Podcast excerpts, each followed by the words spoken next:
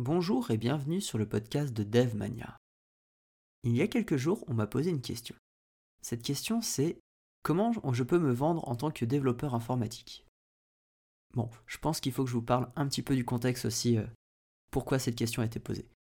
En fait, mon futur beau-frère, qui est spécialisé dans l'architecture navale, a dû développer des choses euh, assez basiques en général et a commencé à développer des compétences dans le développement informatique.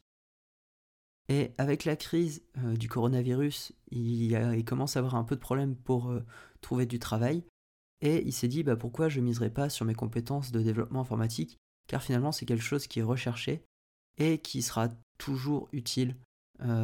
c'est ce qu'on voit actuellement dans, dans notre monde le numérique a une place hyper importante et euh, cette place ne fait que grandir. Donc c'est dit, euh, pourquoi pas essayer d'aller euh, me vendre comme développeur informatique avec une grosse spécialité dans l'architecture navale. Car il y a quand même beaucoup de calculs, il y a plein de choses à prendre en compte. Et cela, il le développait déjà un petit peu quand il y avait des choses assez compliquées à faire, il faisait en sorte de le développer pour automatiser la, chose. Et ma première réponse fut de lui dire les projets personnels. En, gros, ce dont il a besoin de faire, c'est des projets personnels sur le développement informatique. Il euh, n'y a pas forcément besoin de faire une école, et euh, j'en ai déjà parlé dans ce podcast, mais pour moi, le projet personnel fait en sorte que quelqu'un est vraiment motivé en informatique, et ça montre que tu, veux aller beaucoup plus loin. Mais plus que ça encore, c'est que je trouve que si par exemple on est dans un, format classique euh, d'école, quand on rentre à l'école, par exemple dans une école d'ingénieur, euh, ce qui, moi, m'a vraiment formé, c'était plus mes projets personnels à côté, plutôt que ce qu'on m'enseignait pendant les cours.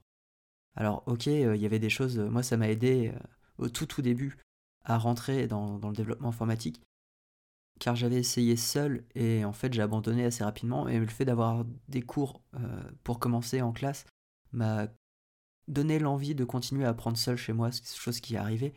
Et donc après, j'ai fait plein de projets de développement informatique, surtout sur le jeu vidéo, mais ça m'a pris énormément de choses. Et du coup, les cours après euh, étaient euh, moins intéressants car j'avais déjà appris les choses euh, qu'on nous enseignait.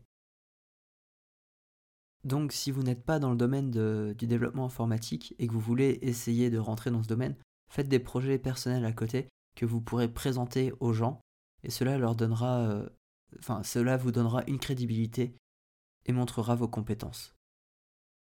Après, avec le recul, j'ai pensé à Vincent, euh, qui se reconnaîtra en écoutant ce podcast d'ailleurs.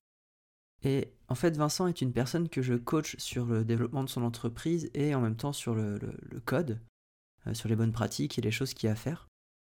Et il est actuellement euh, dans la formation Le Wagon, qui est une formation en quelques mois mais qui est très très intense. Ces formations, elles sont vraiment très utiles quand on n'a jamais codé de notre vie, car elles vont nous apprendre vraiment la logique du développeur, et, surtout bah, nous apprendre à coder. Par contre, elle a un petit inconvénient qui est que la formation est, a beau être courte, celle-ci est très très intense. Et euh, c'est un peu un problème qu'on a en ce moment avec Vincent, c'est qu'on a du mal à, s'appeler pour que je puisse essayer de le coacher euh, sur, le reste. D'ailleurs, si le coaching vous intéresse, vous pouvez toujours me contacter à contact-dev-mania.fr et je vous recontacterai euh, juste enfin, par la suite. Donc comme je disais avec Vincent, on a beaucoup de mal à, se contacter dernièrement, car sa formation devient vraiment vraiment intense, et il a plus beaucoup de temps pour faire autre chose que ça. Euh, le problème aussi pour Vincent, c'est qu'à côté de ça, il a aussi son entreprise de développeur indépendant. Et, donc il doit jongler entre les deux, mais sa formation lui prend quand même beaucoup beaucoup de temps. Donc je vous conseille vraiment de faire ces formations euh, si vous avez du temps devant vous, si vous avez 3-4 mois à passer à faire uniquement ça et à vous concentrer vraiment beaucoup dessus, euh, sinon, si vous n'avez pas énormément de temps, bah, faites des projets personnels à côté. Typiquement, lorsque j'étais en cours, euh, c'est ce que je faisais, j'avais mes projets personnels, souvent vraiment orientés sur le jeu vidéo. En fait, je développais des jeux vidéo, plutôt des maquettes de jeux vidéo. Et c'était très enrichissant, mais surtout, ça m'a beaucoup aidé à trouver un, travail derrière.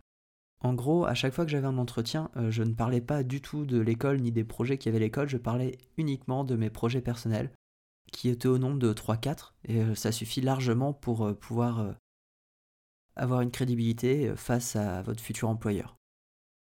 Donc ce qu'il faut le retenir pour pouvoir se vendre comme développeur, c'est surtout faire des projets personnels ou faire une formation Mais là encore, la, formation ne suffira pas, il faudra quand même avoir des projets à présenter aux gens à côté. Après, ce qui est bien avec ces formations, c'est que dedans, on vous fait déjà faire des projets, mais je pense qu'il faut en rajouter encore aussi. Parce que vous faites un projet, mais les gens qui sont avec vous ont aussi les mêmes projets, et vous sortirez pas du lot, car c'est pas un projet qui vous touche, c'est un projet qu'on vous a plus ou moins imposé.